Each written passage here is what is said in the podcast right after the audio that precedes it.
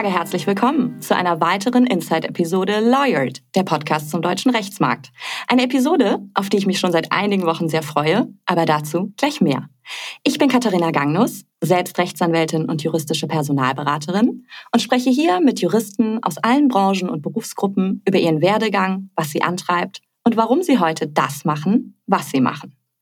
Na, wie ist es Ihnen in den letzten Wochen ergangen? Haben Sie noch Kraft? Haben Sie noch Mut? Und haben Sie vor allem genug Ausgleich, um durch diese langsam ziemlich einsame Zeit zu kommen? Ich vermisse gemeinsame Abendessen mit Freunden. Ich vermisse das Reisen. Ich vermisse Unbeschwertheit. Aber ich bin wirklich froh, diesen Podcast ins Leben gerufen zu haben, denn der Austausch mit Ihnen ist bereichernd. Und daher herzlichen Dank an alle, die mir E-Mails und LinkedIn-Nachrichten schreiben, um mir ihr Feedback zu geben. Bisher scheine ich hier viel richtig zu machen. Das freut mich natürlich. Aber wenn Sie auch kritische Anmerkungen loswerden wollen, dann jederzeit gerne an katharina.lawyered.de. Ansonsten abonnieren Sie den Podcast gerne auf Apple Podcasts, Spotify oder da, wo Sie Podcasts hören und hinterlassen mir gerne auch eine Bewertung. Damit kommen wir zu meinem heutigen Gast und sie hat gefühlt alles im Doppelpack. Zwei Muttersprachen, zwei Prädikatsexamina, zwei Kinder und vor allem eins, nämlich zwei Leidenschaften. Jura und politisches sowie ehrenamtliches Engagement. Wie sie das in den letzten Jahren miteinander vereinbart und welche Entscheidung sie 2020 warum getroffen hat, darüber sprechen wir heute. Diese Episode liegt mir daher auch besonders am Herzen, denn sie soll zeigen, wie wichtig es ist, Verantwortung zu übernehmen und den Austausch von Wirtschaft und Politik zu fördern. Und es geht letztlich darum, den Mut zu haben, das auch mit aller Kraft durchzusetzen, wenn man persönlich die Möglichkeit dazu hat, auch wenn es bedeutet, beruflich eine Pause einzulegen. Herzlich willkommen, Aphrodite zu Vanille Skagen. Hallo, liebe Katharina. Ich freue mich sehr, heute bei dir zu sein. Ja, endlich ist es soweit. Bevor wir zur ersten mittlerweile allseits bekannten Frage kommen, erzählen wir nämlich vielleicht erstmal, wie wir uns kennengelernt haben. Denn auch das lief quasi über zwei Wege. Zum einen haben wir eine gemeinsame Bekannte, die fleißig Werbung für meinen Podcast bei dir gemacht hat. Ungefähr zeitgleich haben sich unsere Wege aber nochmal auf der politischen Ebene über eine Freundin von mir gekreuzt. Und so haben wir quasi auf mehreren Wegen zueinander gefunden.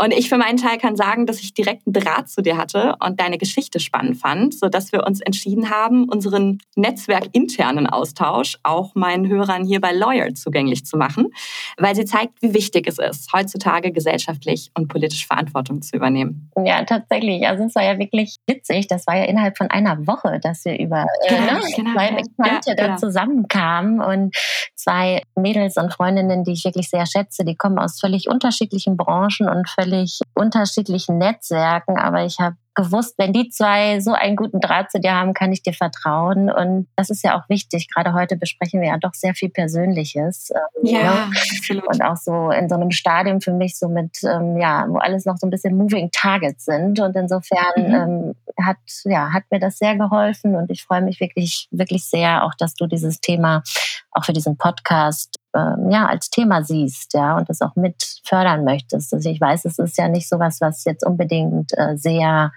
ja, sehr hip ist, ja, aber es ist wichtig und insofern super cool, dass wir das heute machen. Genau. Kommen wir zur Einstiegsfrage, die für dich sogar sehr zentral ist, weil sie bis in die Phase hineinwirkt, in der du dich gerade in deiner Karriere befindest. Warum hast du Jura studiert? Ja, tatsächlich. Also die Motivation, Jura zu studieren, ist eine Motivation, die mich bis heute nach wie vor ähm, begleitet und sehr prägt. Ich hatte ähm, sehr früh in meinem Leben die Vorstellung, Jura studieren zu wollen, obwohl ich überhaupt jetzt gar keine engen Kontakte zu den juristischen Berufen hatte. Ich hatte auch niemanden in der Familie oder im Bekanntenkreis, der äh, Jura praktiziert hat. Aber für mich war Jura immer so ein ähm, ja, Tor in die äh, große, weite Welt. Äh, mhm. es war äh, das Thema Europa, internationale Beziehungen, internationale Verständigung. Das hat mich in jungen Jahren wirklich sehr bewegt und ähm, geprägt sicherlich auch so ein bisschen, du hattest das ja auch in der Einleitung äh, angeführt, durch äh, meinen Migrationshintergrund. Ähm, wenn man in zwei Kulturen groß wird, wenn man zwei Sprachen bilingual sozusagen auch erzogen wird, ähm,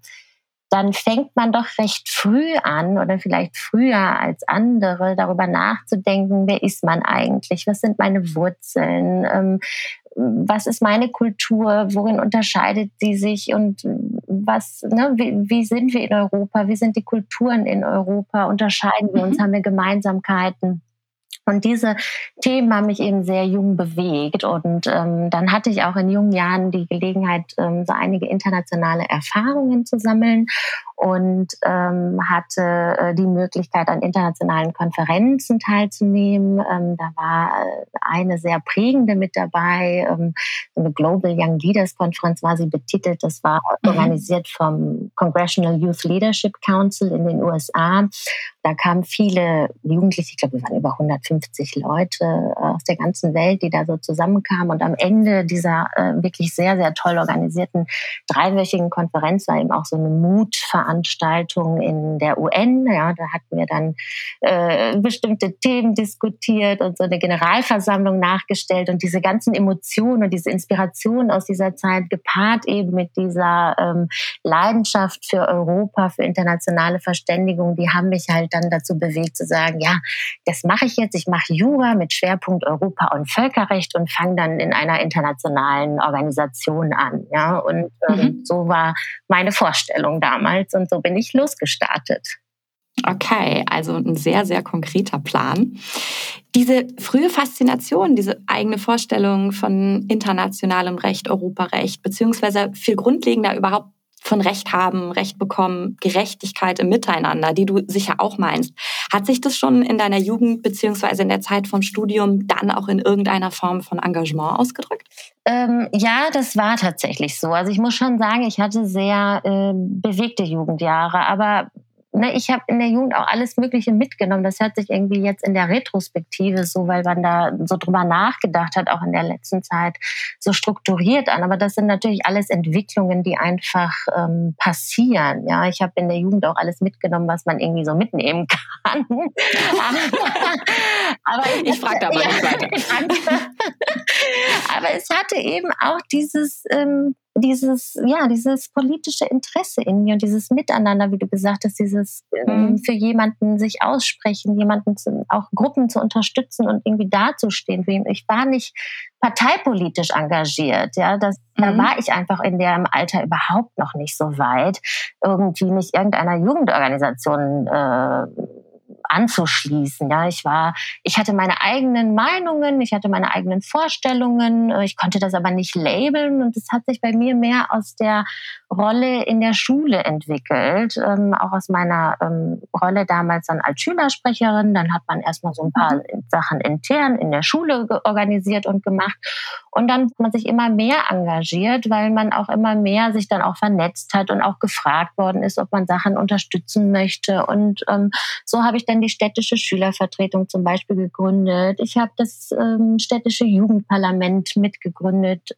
Übrigens auch ein super wichtiges Thema heute immer noch, ja. Also Teilhabe von Jugend an politischen Prozessen. Das ist so mhm. entscheidend, ja, und so wichtig, gerade in dieser Zeit, in der wir uns befinden, mit diesem schnellen technologischen Fortschritt, ähm, ist es wichtig, einfach zu sehen, wie sehen eigentlich die Jugendlichen ihre, ihre Zukunft. Ja. Ich habe dann äh, mich für, für ähm, ja, also Antirassismus sozusagen auch natürlich wieder bedingt durch mein, meine eigenen Erfahrungen eingesetzt, obwohl ich jetzt selber nie äh, wirklich Opfer in irgendeiner Art und Weise war, aber das Thema hat, war wichtig und dann haben wir Musikfestivals zum Beispiel im, im Vorhinein zu den Ruhrfestspielen organisiert gegen Faschismus. Wir haben Spendenaktionen bei besonderen, ähm, ja, zum Beispiel zu den Erdbebenopfern oder so organisiert. Also so war mein Engagement in der Zeit. Und dann gab es eine Erfahrung auch, die mich auch geprägt hat und ist auch so ein Momentum, was ich versuche auch so ein bisschen bis heute mitzunehmen. Ich habe damals einen Schweigemarsch organisiert. Ähm, in, zu den 9-11-Anschlägen. Das ähm, war, das ist aus einer Emotionalität heraus entstanden, weil ich ja eben in dieser Konferenz, von der ich für ihn berichtet habe, selbst auf den World Trade Centern auch stand, dann ein Jahr vorher und auf einmal zusah, wie sie zusammenbrachen. Und äh, in diese, da sind dann zum Beispiel innerhalb von anderthalb Tagen fast 10.000 Leute auf die Straße gekommen zu diesem Schweigemarsch. Es war ein Schweigemarsch ja. der Jugend und das hat mich einfach so geprägt. Das hat mich einfach so mitgenommen, gezeigt, dass wenn Menschen was tun wollen, ja, und auch sich irgendwie engagieren wollen, dann lohnt sich das. Man kann auch was bewegen, ja, in der Zeit. Und, mhm. und das, das versuche ich auch so ein bisschen mitzunehmen, dieses äh, Momentum. Ja, Wahnsinn. Da hast du einiges bereits in frühen Jahren gemacht, aber es geht ja noch weiter, kommen wir später zu. Ähm, du hast ja bereits angesprochen, du hast deinen Studienort nach der Nähe zu europäischen Institutionen ausgewählt. Du hast nämlich in Trier studiert. Zusätzlich hast du ein Fremdsprachenstudium im angloamerikanischen und im französischen Recht gemacht und warst während deines Ausleitsemesters in Lausanne, wo es die ersten Berührungspunkte konkret zum Europa- und Völkerrecht gab. Zusätzlich, und das ist eine besondere Chance, eine besondere Erfahrung, die du machen durftest, bist, warst du während dieser Studienzeit auch ein halbes Jahr in New York und zwar bei der ständigen Vertretung Griechenlands bei den Vereinten Nationen. Erzähl doch mal, wie es dazu kam, was du dort erlebt hast und vor allem, was du auch für dich und deinen weiteren Werdegang mitgenommen hast. Ähm, ja, also ich habe ja gerade beschrieben, mit welcher Emotionalität sozusagen ich gestartet bin ins Studium. Und für mhm. mich war irgendwie klar, das wird es jetzt, Europa- und Völkerrecht, ähm, das mache ich jetzt und da möchte ich gerne weiter, weiter drin arbeiten. Und dann habe ich mich so ein bisschen organisiert und geschaut. Ich wollte relativ schnell mit meinem Studium durchkommen und ähm, dann eben auch ähm, ähm, mein Freischuss, das war ja auch so ein Thema, ne, dass man so nach sechs mhm. frei. Und so kam ich dann nach Lausanne, weil da war ja auch der deutsche Rechtsstuhl, ähm, äh, Lehrstuhl, wo ich gesagt habe, gut, dann mache ich da deutsches Recht und mache da Europarecht und organisiere mich so, ähm, dass ich schnell durchkomme. Und das hat mir auch alles viel Spaß gemacht. Und dann dachte ich, ähm, das, äh, das wird es sein. Und dann kam tatsächlich diese Möglichkeit. Eine Freundin hatte mir dann erzählt im Gespräch, ja, im Übrigen hast du gehört, Griechenland hat einen der Non-Permanent Seats im UN-Sicherheitsrat äh, bekommen. Sie war ähm, selber Diplomatentochter zufällig jetzt, ja, deswegen hatten wir dieses Thema. Und ähm, dann habe ich gedacht, Mensch, Wahnsinn, ähm, wenn das sozusagen das ist, was du ja so gerne machen möchtest, ja, wieso äh, bewirbst du dich da nicht einfach? Wann kommt denn eigentlich nochmal diese Chance dazu, da hinzukommen äh, und dann wirklich im Sicherheitsrat äh, mitzuarbeiten? Mhm. Und ähm, das habe ich dann auch getan. Ähm, das war relativ. Also konkret, wie funktioniert das? Wie kommt man da dann hin? Schickt man da eine Bewerbung einfach ja, hin? Oder? Ja, es war wirklich initiativ. Ich habe wirklich einfach eine Bewerbung an die Permanent Mission of Greece to the United Nations äh, geschickt. Ich hatte damals auch tatsächlich auch nur die griechische Staatsangehörigkeit. Insofern war das für mhm. mich klar, dass ich auch diesen Weg gehen werde. Und, ähm, und da habe ich mich einfach beworben. Ja, ich habe selber gedacht, Mensch, äh, mal gucken, ob man da irgendwie nur mit Vitamin B reinkommt oder äh, ob das auch so klappt. Und ich glaube einfach mhm. dieses Paket natürlich auch mit den Sprachen und auch mit den und ja, ne, mit den, auch mit dieser Fachsprachen, die ich dann ja über dieses angloamerikanische und französische Recht, das hat scheinbar geholfen. Und äh, da haben die gesagt, ja, dann komm doch vorbei. Ich meine, man hat ja auch nicht sehr viel verdient in der Zeit. Das ist mhm. jetzt kein großer Kostenfaktor für so eine Mission. Insofern ähm, haben die da mir das zugesagt. Und ich bin dann äh, im November 2005 war das, äh, dann nach New York und hatte auch das Glück, direkt da in, ich wurde erst in den Finanz- und Verwaltungsausschuss der UN-Generalversammlung zugeteilt und das waren dann die Endverhandlungen zu der Haushaltsplanung äh, 2006, 2007. Das war wirklich sehr, es waren sehr krasse Verhandlungen damals, sehr intensiv galten irgendwie als eine der schwersten Haushaltsdebatten, die die UN jemals wohl gesehen hat. Und so konnte ich direkt so in medias res loslegen. Ja, es war wirklich mhm. spannend. Und dann hat sich dann auch tatsächlich über dieses Engagement in den ersten zwei Monaten dann ab Januar 2006 auch die Möglichkeit ergeben, im Sicherheitsrat mitzuarbeiten. Und ja, ich habe ja gerade beschrieben, so wie ich so als Mensch war. Das war für mich natürlich eine unglaubliche Erfahrung, ja, an so einem Tisch, wo Weltpolitik gemacht wird, äh, mit dran zu sitzen, diese Themen mit zu bearbeiten. Damals kamen die Iran-Themen zum Sicherheitsrat und das war schon unglaublich bereichernd. Aber gleichzeitig war diese Erfahrung eigentlich diejenige, die mich wiederum ähm, äh, wieder weiter weggebracht hat äh, aus dieser Ecke internationales und Europarecht, weil okay. ich habe halt auch gemerkt, ja, das war unglaublich zäh und mühsam und und frustrierend bisweilen auch diese ganzen mhm. Verhandlungen, ja, so diese rosa-rote Brille, die ich als Jugendliche schon so aufgesetzt hatte, die fing dann an, sich irgendwie zu verfärben, ja, mhm. und irgendwie durchsichtiger wieder zu werden und zu merken, Mensch, das ist schon eine eigene Welt. Es ist schon eine sehr harte Welt, die da äh, zusammenkommt, weil wenn man so ein Machertyp eher ist, ja, und sowas auch so ein bisschen sowas anpacken möchte und auch irgendwie so einen eigenen gestalterischen Aspekt mit reinbringen möchte, dann ist das in internationalen oder im diplomatischen Umfeld schon nicht einfach. Also zumindest mal in diesen multilateralen Zusammenkünften. Wenn, ja, ja, ne? absolut. Ja. Ja. Weil wenn es da zum Beispiel einfach heißt, äh, bei einer der Veto macht, nö, äh, die Ansage aus Washington oder die Ansage aus Peking oder aus Moskau oder wie auch immer ist nein, dann kann man die besten Argumente anbringen, aber es bringt einfach nichts. Es ist so, wie es ist, dann und dann ist es einfach auch frustrierend, ja, dass man da nicht weiterkommt und dass man nicht weitermachen kann. Und gleichzeitig muss man auch sagen, ist das Leben von ähm, im diplomatischen Dienst ja auch schon ein sehr Besonderes. Ne? Man muss sich ja da schon auch, man ist so ein bisschen entwurzelt. Das habe ich einfach gemerkt in dieser Zeit, äh, als ich mich mit vielen da eben austauschen konnte. Das ist schon auch kein einfaches Privatleben, was man da führt. Und so ja, waren das gemischte Gefühle, mit denen ich dann zurückkam aus New York. Ja. Okay, das heißt, was gab es an Jura noch, was du faszinierend fandest? Was war der andere Bereich? Ja, ich hatte im, im, im Studium schon langsam angefangen, ein bisschen Spaß an Wirtschaftsrecht zu entwickeln. Ja, und ähm, das war auch wieder, wie es so zufällig ist im Leben. Ne? Man hat so eine Vorstellung und dann entwickelt man sich aber auch weiter und erlebt einfach Sachen. Wir hatten super gute Professoren in Trier, junge Professoren, die da kamen und tolle Vorlesungen gemacht haben. Und mhm. die haben einfach Spaß gemacht. Ja, ich war nicht so ein Vorlesungstyp. Ich bin immer nur zu denen gegangen, die mir auch irgendwie Spaß gemacht haben. Und die waren halt welche davon. Das ähm, waren der Professor Reif und Professor Bachmann, kann ich mich daran erinnern, äh, die inzwischen, glaube ich, in Berlin sind, oder zumindest der Professor Bachmann. Und der hat wirklich einen, ja, sehr sehr interessante Facetten. Es hat mich einfach dann fasziniert zu verstehen, wie wirtschaftliches Tätigsein in, ähm, in Deutschland, wie der rechtliche Rahmen dazu sozusagen gebildet wird. Und äh, man hat ja dann auch vieles auch nochmal neu verstanden, was man so gelesen hat in Zeitungen und dergleichen und Rechtsprechung in dem Bereich auch gut verstanden. Und das, das hat mich auch dann so mitgenommen. Und dann hatte ich ja auch Praktika in Großkanzleien gemacht, was eben eine mhm. völlig andere Welt war zu dem, was ich bei der UN erlebt habe. Und ähm, ja, und das, das, das, ja, das hat mich einfach dann fasziniert, muss ich sagen. Ja, lass uns da mal einhaken. Also um das vorwegzunehmen, du warst seit deinem Berufseinstieg im Frühjahr 2011 insgesamt acht Jahre bei Clifford Chance im Bereich Corporate M&A als Rechtsanwältin tätig.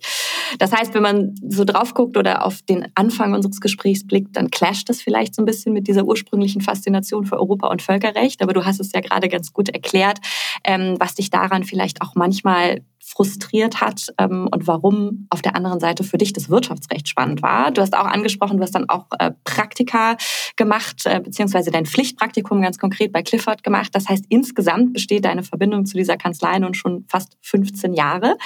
Wie würdest du diese Zeit rückblickend beschreiben und was ist daraus für deinen weiteren Werdegang entstanden? Also was war wiederum faszinierend an der Großkanzlei? Was besonders an der Atmosphäre bei Clifford? Und und wer meine Podcasts kennt, weiß, dass ich die Angewohnheit habe, viele Fragen auf einmal zu stellen. Da bleibe ich dem auch treu. Eine kommt noch. Wie hat die Aphrodite im Praktikum die sicher kontrastierenden Erfahrungen in der Magic Circle Welt im Vergleich zur Zeit bei der UN empfunden?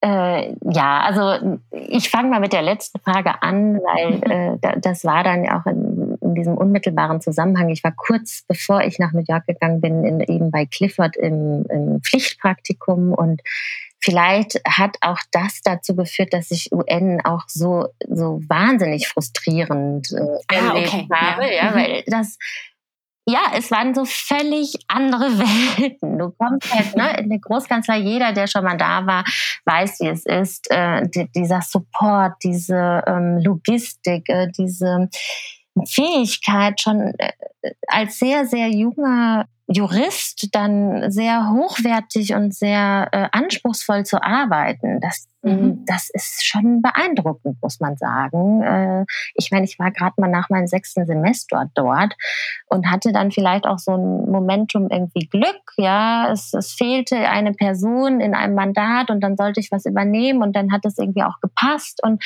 so kam ich dann in diese Mandatsarbeit schon äh, in, in diesem Praktikum sozusagen rein und und habe wahnsinnig viel gestalten, mitmachen können, äh, dabei sein können, teilhaben können, äh, lernen können, ja. Und das hat einen einfach extrem fasziniert. Und äh, ich bin dann auch tatsächlich im Austausch geblieben mit meiner damaligen Mentorin, dann über die Zeit, als ich mein erstes Examen gemacht habe. Und sie sagte immer, komm doch nach Frankfurt für dein Referendariat und dann kannst du als Wismit, äh, Wismit bei uns arbeiten. Und ja, es sprach für mich eigentlich einfach überhaupt nichts dagegen. Warum nicht? Ja, ich hatte mhm. so eine tolle Erfahrung da gemacht und Frankfurt fand ich auch toll. Also ich weiß gar nicht, warum Frankfurt auch immer so einen schlechten Ruf hatte, zumindest. Weil die Leute immer nur am Bahnhof aussteigen ja. und das, was direkt hinter dem Bahnhof kommt, ist noch schlimmer als der Bahnhof und dann fahren sie schon wieder weg. Das stimmt, das, stimmt, das ist wirklich wahr. Also es hatte ja echt einen grauenhaften Ruf, aber ich fand diese Internationalität von Frankfurt immer schon cool. Auch das Stadtbild und so, die mhm. alles auf so einem kleinen Flecken. Ist ja schon so ein, so ein kleines, großes Dorf eigentlich. Ja, ne? total. Ja. Und äh, da ich gesagt, gut, ähm, dann machen wir das doch. Haben wir das so mit meinem Mann beschlossen. Mein Mann ist in die Unternehmensberatung gegangen, der war ohnehin örtlich flexibel.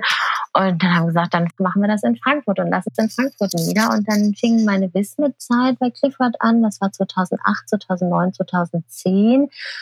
Und äh, das war auch wirklich eine ganz tolle Zeit auch. Wir waren so ein Team von drei, vier äh, Wismits, die dann, das war ja mitten in der Finanzmarktkrise. Ja. ja das waren ja schon sehr bewegende Jahre da auch, ne? Auch ähm, und, und da ähm, da haben wir sozusagen in diesem Team eigentlich sehr rechtspolitisch arbeiten dürfen. Wir haben sozusagen alle Rechtsentwicklungen, die sich aus dieser Krise heraus entwickelt haben, mit begleitet.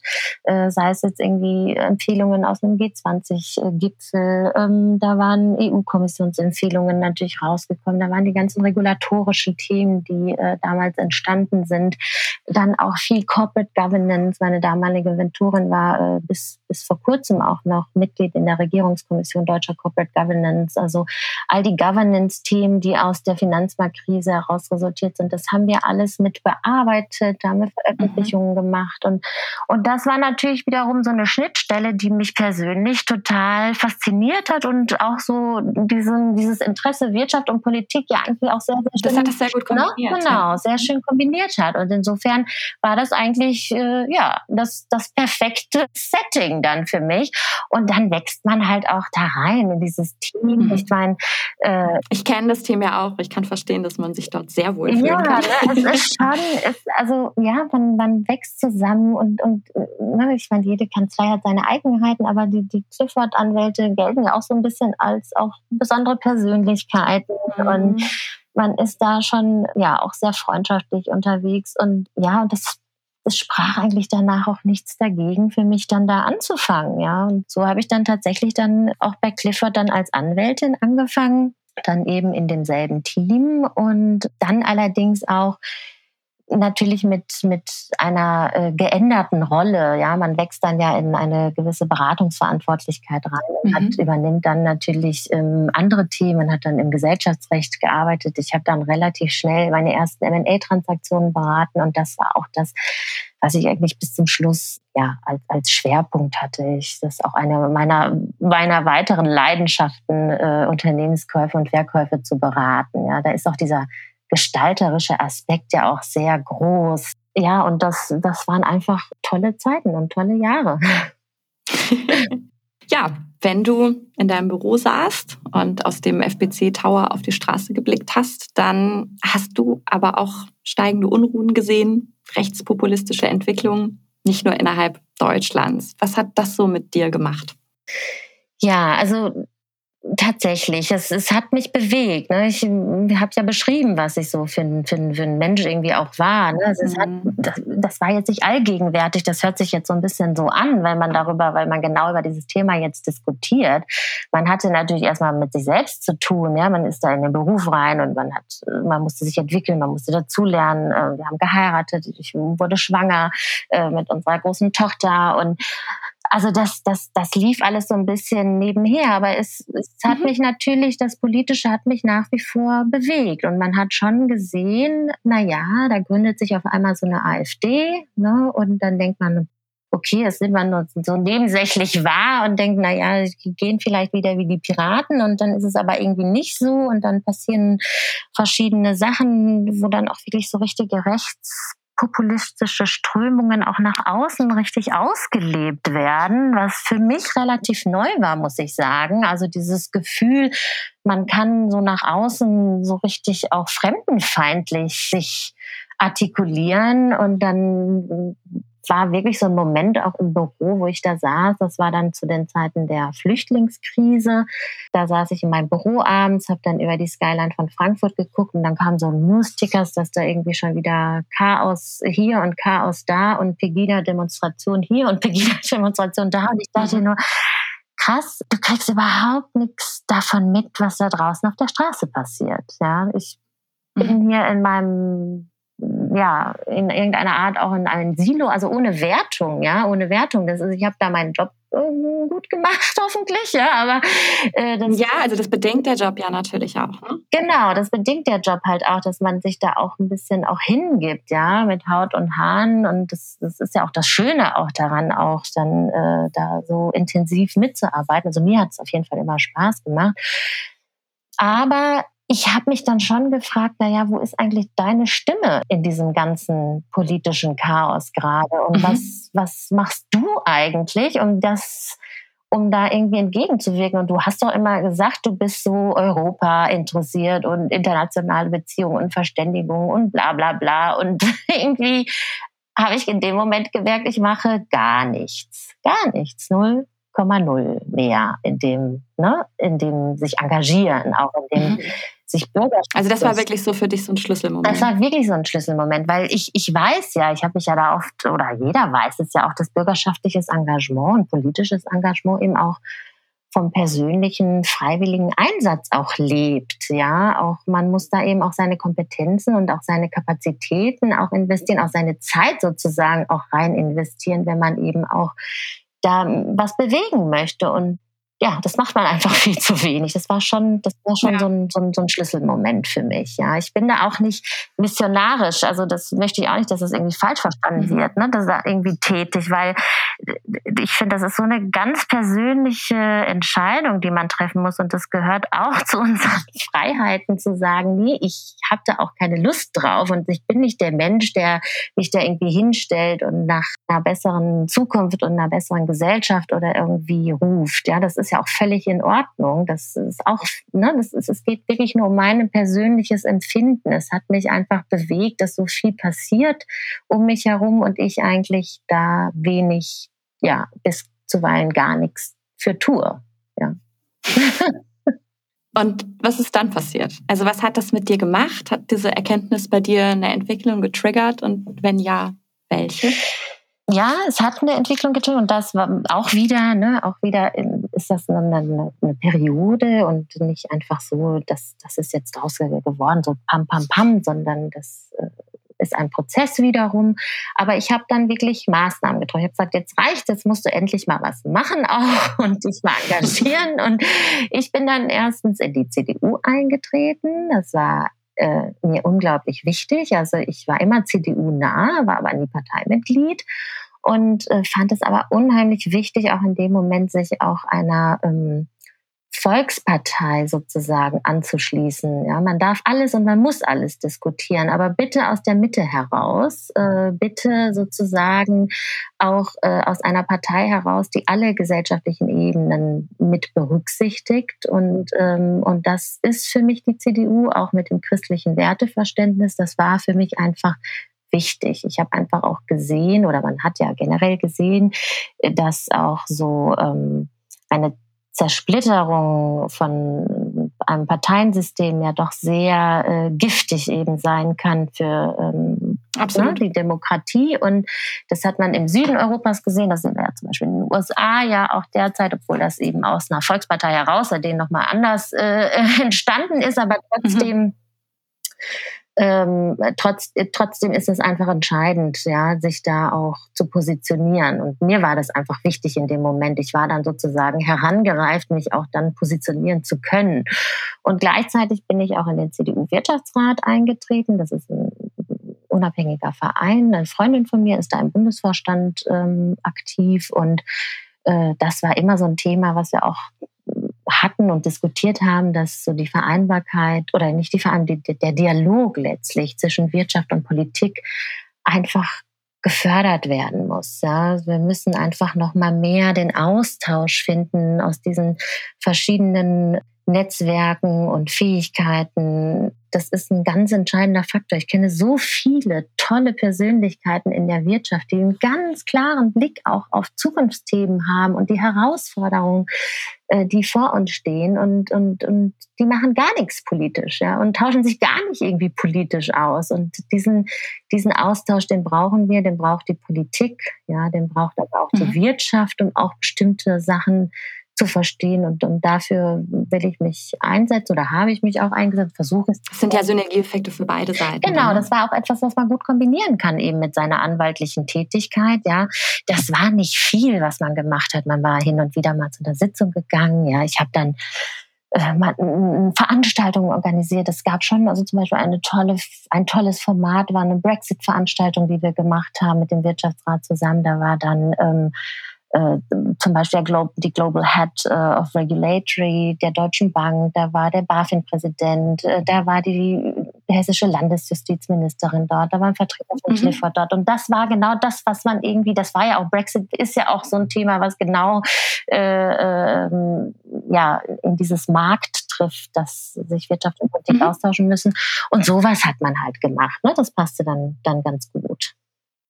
Ja, Okay. Und, und, und dennoch war es aber so, es war, es war ja immer nur punktuell. Ne? Man hat ja schon einfach voll seinen Job gemacht. Ne? Und, und ich habe schon gemerkt dann mit der Zeit, ich stehe so ein bisschen äh, zwischen zwei Stühlen. Ja? Und äh, ich, ich möchte einfach da noch mal mehr machen in dem Bereich ähm, Politik und ähm, irgendwie noch mal mehr, man hat ja nicht mitgestaltet, man hat irgendwie nur so den Rahmen geboten für diesen Austausch, aber irgendwie nicht mhm. selber seine Meinung kundgetan. Ja, lass uns, lass uns da noch mal ganz kurz reingehen, weil ich das spannend finde und ich glaube, da sprichst du auch so einen wichtigen Punkt an. Ja. Gerade wir Juristen sind meiner Meinung nach in der Regel in der privilegierten Lage, viele rechtspolitische Zusammenhänge vielleicht umso besser nachvollziehen zu können. Oder sprechen wir mal mit Verena Pauster. Das Buch hast du, glaube ich, auch gelesen. Mhm. Das ist eines der Bücher, die uns dieser Tage sehr, sehr prägen, finde ich. Mhm. Ähm, die sagt in ihrem Buch, wir haben kein Erkenntnisproblem, wir wissen doch, was zu tun ist. Warum glaubst du, ist diese Verantwortung uns einerseits so bewusst und führt so selten, und da nehme ich mich gar nicht aus, ähm, zu einem Handeln? Ja, das ist schon eine komplexe Frage, die du stellst. Das muss man schon, das muss man schon äh, differenziert, um da auch niemanden irgendwie auf den Schlipp zu treten, äh, zu be beantworten. Ja, es gibt ja durchaus viele Juristen, die sich äh, politisch ja sehr engagieren und sehr ehrenamtlich auch, also nicht nur in den verschiedenen Ämtern, aber das eben auch in den verschiedenen politischen Ämtern, aber auch ehrenamtlich sehr, äh, sehr stark engagieren. Das, die muss man dann jetzt mal irgendwie ausklammern, ja. Aber warum wir dann trotzdem vielleicht aus der einen oder anderen Situation als Juristen nicht noch mehr machen, obwohl wir es ja eigentlich liegt es uns nah, wie du sagst, mhm. thematisch, ja. Und da denke ich, gibt es sowohl persönliche Gründe als auch systemimmanente Gründe. Ja, die persönlichen Gründe sind sicherlich, dass man sich auch so ein bisschen trauen muss, ja, und den Mut haben muss, sich zu positionieren. Das ist ja auch nicht immer einfach. Also ich habe das auch gemerkt. Ich als Anwältin, ich wollte nicht ganz viele Jahre lang auch nicht wirklich nach außen positionieren, weil man man bildet da ja auch irgendwie eine Angriffsstelle als Beratungspersönlichkeit mhm. äh, ne, irgendwie so, dass man sagt, na ja, vielleicht ist der Mandant ja doch irgendwie mit einem anderen Parteibuch unterwegs und das ist ja auch nicht so einfach. Ähm, gleichzeitig ist es eben auch ein unglaublicher zeitlicher Aufwand und dann zu Randzeiten, zu privaten Familienzeiten vielleicht. Jetzt muss man auch erstmal bereit sein, ähm, zu investieren und gleichzeitig Absolut, ne, ja gibt es systemimmanente Schwierigkeiten, die ich ja jetzt auch selber äh, erlebe, auch ohne Vorwurf. Ja, aber es sind ja schon auch besondere Kreise. Man, die sind gar nicht so, also es gibt natürlich schon Berührungspunkte zwischen Wirtschaft und Politik und die vernetzen sich ja auch immer mehr, aber trotzdem sind so politische Kreise schon auch eigene Kreise und diese Durchlässigkeit ist nicht so einfach, ja. Und deswegen ist ja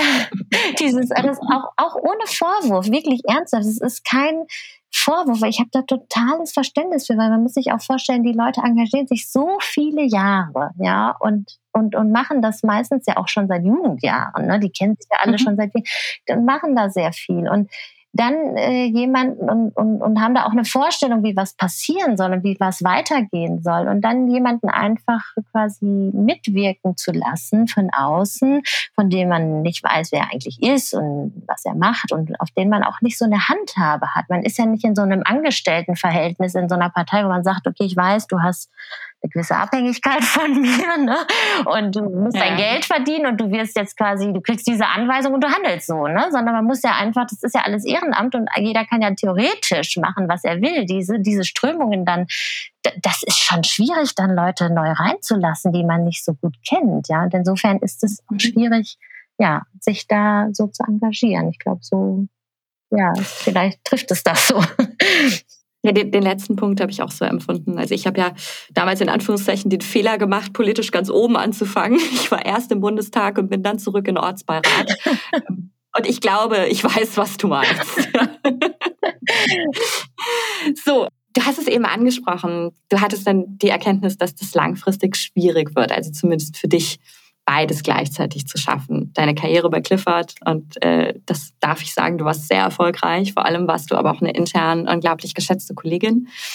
Und das so mit deinem gesellschaftspolitischen Engagement in Einklang zu bringen, ohne das Gefühl zu haben, zumindest stelle ich mir das so auch immer vor, einem von beiden nicht voll gerecht werden zu können. Daher hast du eine Entscheidung getroffen. Das war letztes Jahr, 2020, ich glaube Anfang 2020. Erzähl mal, nimm uns mal ein bisschen mit in diesen konkreten Entscheidungsprozess. Ja, tatsächlich. Es war Ende, es war äh, 2019 mhm. und ja, ich war in diesem Dilemma, dass ich mich eben zwischen zwei Stühlen gefühlt habe. Und ich bin eigentlich immer ein Mensch. Ich wusste, ich kam aus meiner zweiten Elternzeit zurück äh, nach der Geburt meines Sohnes und ich war immer ein Mensch, der, der 100 Prozent gegeben hat, ja, und wusste, das ist mein Track und jetzt geht's hier weiter und auf diesem Track und auf einmal fing es an, dass ich diesen Track, äh, den ich quasi vor Augen, also ob ich erfolgreich war und wie auch immer, das, das steht ja auch in den Sternen und, und, und das müssen auch andere bewerten, ja, und wo die Reise dann hingegangen wäre, aber ich meine, ich war immer sozusagen, das Ziel war klar. Nicht gänzlich perspektivlos. Ja, genau. Das Ziel war klar, wo es hingehen sollte, aber irgendwie war äh, meine Motivation oder ich merkte, es brennt halt einfach auch dieses, dieses andere Verlangen, mich da weiter auszu, äh, ja, auszuleben. Mhm. Und dann habe ich einfach gemerkt, es, ich, ich, schaffe es einfach auch nicht mehr. Diese ganze Hin und Her. Und wenn, und für mich war es auch eine ganz konsequente Entscheidung, dann zu sagen, okay, wenn ich jetzt nicht, also ich kann auch gern 80 Prozent was machen, wenn, wenn, wenn dann, wenn da nicht daneben noch was ist, was man irgendwie als Alternative machen möchte. Aber in dem Moment, als ich diese Alternative für mich, für mich so relevant war, habe ich gesagt, nee, ich kann jetzt auch nicht einfach weitermachen, so als wäre nichts, sondern ich, ich muss das jetzt auch machen mit Mitte 30. Man kennt das vielleicht auch. Ich glaube, das hattest du auch als Thema mal hier im Podcast. Man fängt ja auch so ein bisschen an zu überlegen, ne, was, was will man eigentlich erreichen im Leben und wo steht man mhm. und was will man auch vorleben, seiner Familie auch irgendwie und seinen Kindern, ja. Und ja, absolut. Also finde ich gerade so dieser Zeitpunkt ähm, bei der Rückkehr in den Beruf ja. nach Elternzeit 1, 2, 3, you name it. Ja. Aber das kann ich absolut nachvollziehen. Genau, weil für mich war klar, meine Familienplanung ist abgeschlossen, ja, und diese Unterbrechungen, die ja natürlicherweise gegeben sind, sind sozusagen beendet und jetzt ne, jetzt geht's nur noch geradeaus. Und dann reflektiert man schon und, und, und überlegt und dann kam vieles eben zusammen und dann habe ich gesagt, ich, ich, ich, ich schaffe das nicht äh, und ich will das auch nicht. Ich will erstmal ähm, mich da auch sortieren. Ich brauche mal Zeit für mich. Ich muss auch mal wieder mir eine Meinung bilden. Ja, ich habe, mhm. wenn man so, äh, ja, der Tag hat ja nur 24 Stunden ne? und dann kümmert man sich um, um, um seinen Job und um seine Kinder. Wir haben dann auch noch ein, ein Haus nebenher gebaut und mein Mann ist ja jetzt auch nicht gerade jemand, der ähm, zu Hause sitzt und, ja. und nicht viel macht. Also wir hatten ja auch immer, da haben wir uns im Leben immer die Bälle sozusagen zugeworfen. Wir haben immer so ein, so ein Motto in unserem Leben gehabt, äh, gemeinsam sich selbst verwirklichen. Also wir führen da durchaus eine Beziehung auf Augenhöhe und ähm, und, und, und er ist, äh, hat dann eben auch noch eine Vorstandsverantwortung übernehmen können. Und dann haben wir gesagt, okay, das ist eigentlich der Moment, äh, wo ich, äh, er kennt mich ja auch jetzt eben seit 20 Jahren, ist ja nicht so, dass er dieses politische Interesse und diese Verrücktheiten in meinem Kopf nicht äh, lange genug kennt, hat gesagt, das ist der mhm. Moment, dann halte doch mal inne und, und lass uns doch mal schauen, wo diese Reise auch für dich hingehen kann. Und wir haben dann ja auch das so als Familienentscheidung genommen, äh, zu sagen, ich brauche jetzt mal diese Pause, ich möchte gerne diesen Weg weiter äh, eruieren und mich engagieren, einfach mal auch vernetzen. Das braucht einfach Zeit und es braucht, Absolut, ja, es braucht einfach Zeit, sich auch eine eigene Meinung zu bilden, zu lesen. Ja, es ist ja auch, ich habe einfach gemerkt, ich war, ich hatte keine Meinung zu vielen Themen, weil ich einfach überhaupt nicht mehr dazu kam, rechts und links ja. zu lesen. Ja. Ja. Und ähm, ja, und so habe ich dann äh, gekündigt. Okay. das fiel mir nicht einfach, also so ist es nicht, aber. Wir haben das hier im Podcast schon öfters gesagt, bei einem guten Job fühlt sich das auch immer ein bisschen an wie eine Scheidung, ne? Ja, wirklich, total. Ich meine, nach so vielen Jahren, ne? du hast ja gerade gesagt, ich meine, 2000, meine Personalnummer war aus 2005, ja. Das, das, ist, das, das, ja, das ist schon Scheidung und ich habe es ja auch gern gemacht, ne? Und mhm aber ich wusste, ich brauche das. Ich brauche auch diesen klaren Cut. Ich brauche auch, ich muss auch gehen. Ich kann nicht noch eine Clifford Chance Adresse irgendwie, eine E-Mail-Adresse behalten, weil dann weiß ich, ist dieser Reiz, wieder einfach zurückzugehen, viel zu groß. Ja, und ich mhm. brauche diesen Cut und ja, das habe ich gemacht und ich habe das auch im, im tollen Gesprächen mit meinen Kolleginnen sozusagen auch gemeinsam, dass wir da auch, ja, dass wir uns auch so finden und nicht verlieren in diesem Prozess, dass jemand mal dann auch mal einen anderen Weg einschlägt, ähm, mhm. ja, besprochen und, und so passt es dann irgendwie. Okay, das heißt, was hast du dann konkret im letzten Jahr gemacht? Das heißt, wie bist du diese Entscheidung in der Umsetzung angegangen? vor allem, was hast du aus diesem Jahr für dich mitgenommen? Was ist dein Learning aus 2020? Und es war ja in vielerlei Hinsicht ein besonderes Jahr. Das stimmt, das stimmt, in der Tat. Ja, ich habe äh, wirklich dann einfach ganz äh, strukturiert, wie man das ja gelernt hat, dann gesagt, so, jetzt äh, ich möchte mich engagieren, ich möchte mich, äh, ich möchte mich einbringen und ich nehme Kontakt auf, ja. Und ich habe mhm. einfach ähm, auch angefangen, ich bin davon überzeugt, und das ist ja so das Problem, dass viele von uns diesen Weg ja nicht gehen wollen und auch vielleicht auch nicht die Flexibilität haben. Das kommt ja auch noch hinzu, diesen Weg gehen absolut, zu können. das hatte ich ja ne? eingangs angesprochen. Ja, genau. genau. Das ist ja absolut klar, ne? weil ich bin dann einfach in ein ehrenamtliches Engagement gewechselt und das eben sehr lokal. Äh, ich habe mich hier mhm. bei meinem Stadtverband gemeldet, äh, ja, äh, habe mich eingebracht oder versuche mich einzubringen. Also Corona war jetzt natürlich in der Hinsicht auch nicht hilfreich. Ne? Alles, was an Veranstaltungen, Netzwerkveranstaltungen und genau, ne? gerade wenn man da ja, im Aufbau ist. Genau, wenn man da im Aufbau ist, ist ja alles weggefallen. Und dann stand ich da, das, das ist ja jetzt eine hervorragende Ausgangsposition, aber egal, man musste halt ja weitermachen, weil man ja eben nicht die Karte hatte, die man mal eben so äh, wieder zücken konnte, um zurück in den Beruf zu gehen. Dann wollte man ja auch weitermachen und so. Deswegen habe ich es ja auch gemacht und wollte es ja auch weitertreiben. Und es, es war schön. Ich habe einen unglaublich aktiven Stadtverband hier in Bad Homburg, äh, sehr professionell, wie ich das jetzt über die letzten, über das letzte Jahr kennengelernt habe ähm, die sehr verantwortungsbewusst mit ihrer Rolle auch als CDU ähm, hier umgehen. Und jetzt sind wir in der Vorbereitung der Kommunalwahlen, die ja mhm, Mitte März an, ne, ja. in Hessen anstehen. Und ich bin auch unglaublich dankbar, dass ich dann trotz dieser doch überschaubaren Berührungspunkte, die wir hatten, dann das Vertrauen bekommen habe, zu kandidieren für den Ortsbeirat. Ja. Mhm. Und ähm, das freut mich. Ich bin wirklich davon überzeugt, dass Politik ähm, in der Nachbarschaft beginnt. Die AfD-Wähler sind nicht einfach irgendeine abstrakte Masse an Leuten, sondern das sind die Menschen, die um uns herum leben, die sich vielleicht abgehangen fühlen, die ne, ihre Probleme haben, mit denen man in Diskussionen treten muss. Und da ist dieses Engagement an der Basis unglaublich wichtig. Und ich finde auch gerade, wenn man sich nicht dann ganz konkret engagiert und ganz konkret in diese Themen reinhorcht.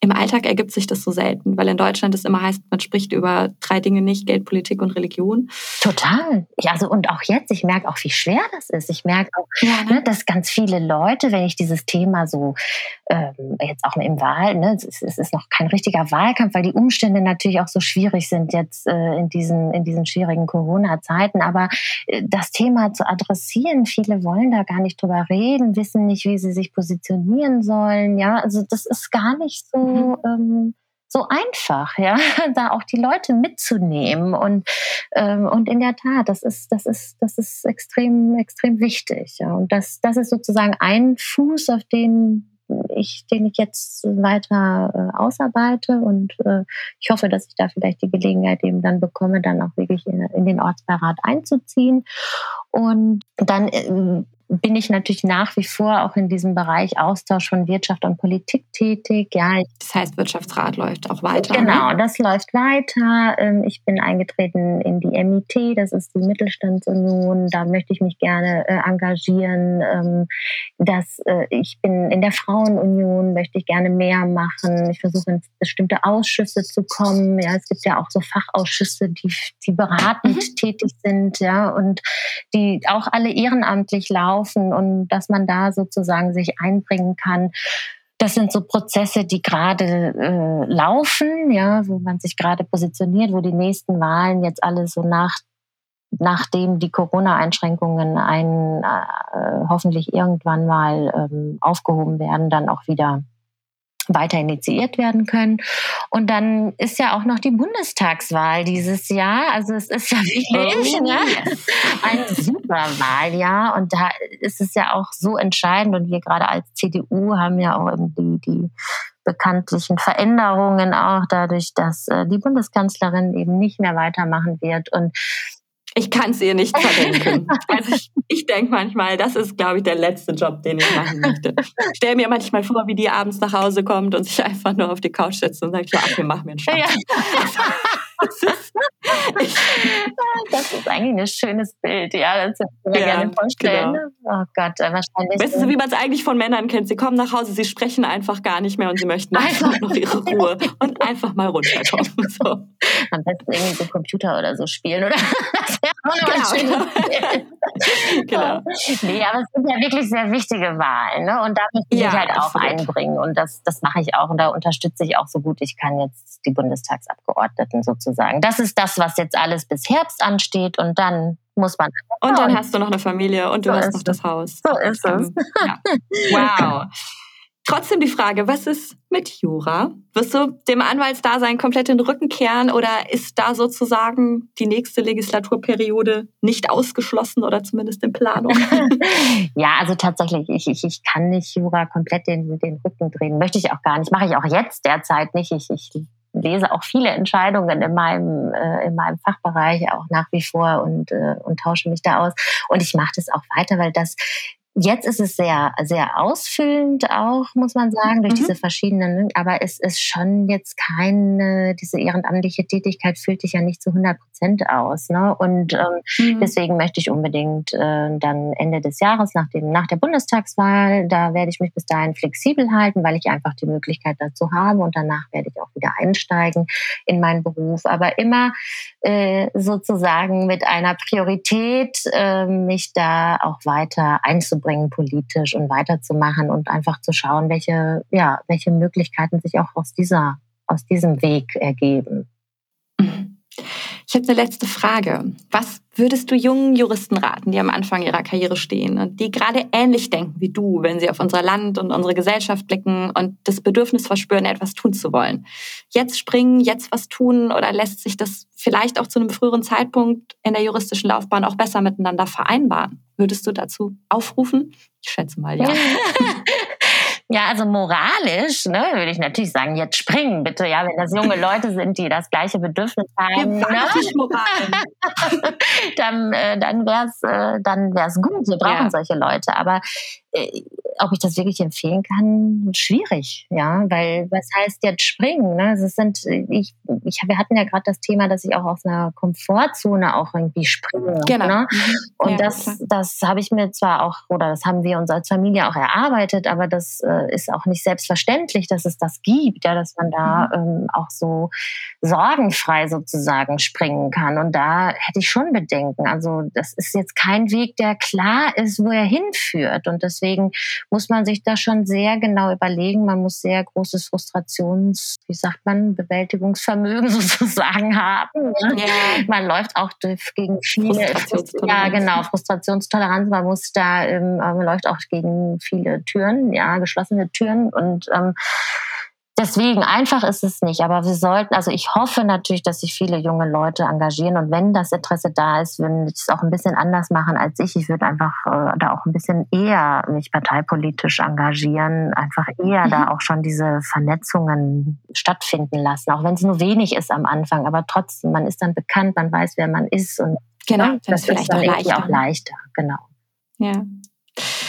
Wow, ich bin sehr stolz und dankbar, dass äh, Menschen wie du auf mich zukommen, um in diesem Format ihre Geschichte zu erzählen, Mut zu machen, zu inspirieren und mich und meine Hörer teilhaben zu lassen an teils auch sehr persönlichen Überlegungen, die zu der einen oder anderen Abbiegung in der eigenen Karriere geführt haben. Ich wünsche dir daher bei deinem Engagement ganz, ganz viel Erfolg in diesem Jahr, aber vor allem auch viel Kraft und Durchhaltevermögen weil wir haben es eben angesprochen und davon bin ich leider auch überzeugt. Das weiß jeder, der sich engagiert.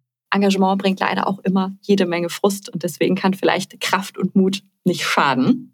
Was ich besonders an dir mag, und ich glaube, das ist auch ein Grund, warum wir beide so direkt miteinander geklickt haben, ist, dass du deinen Weg gehst, ohne, wie du auch selbst sagst, das aus der missionarischen Perspektive als ein Must-Do in der heutigen Zeit zu verkaufen. Und ich glaube, deine Authentizität ist letztlich das, was dir hoffentlich auch noch viele Türen öffnen wird, ähm, wenn es unter Abstandsregeln möglich ist. Egal ob auf dem klassischen juristischen oder auch auf dem gesellschaftspolitischen Weg. Oh, das ist super lieb. Ganz, ganz lieben Dank dafür. Sehr gerne. Wir haben wie immer noch was, last but not least. Wir kommen zur Frage meines vorherigen Gastes. Ja, das war genau. Dr. Florian Reul, Head of Fintech Germany bei Linklaters. Er möchte von dir wissen, und ich glaube, das passt diesmal wirklich sehr gut, wenn man auf die eigene Karriere und den eigenen Weg zurückblickt, stand man ja des Öfteren an einer Weggabelung und hat sich dann eben für den einen, nicht für den anderen Weg entschieden. Auf welchen dieser Wege wärst du neugierig, wenn du nochmal vor einer solchen Weggabelung gestanden hättest?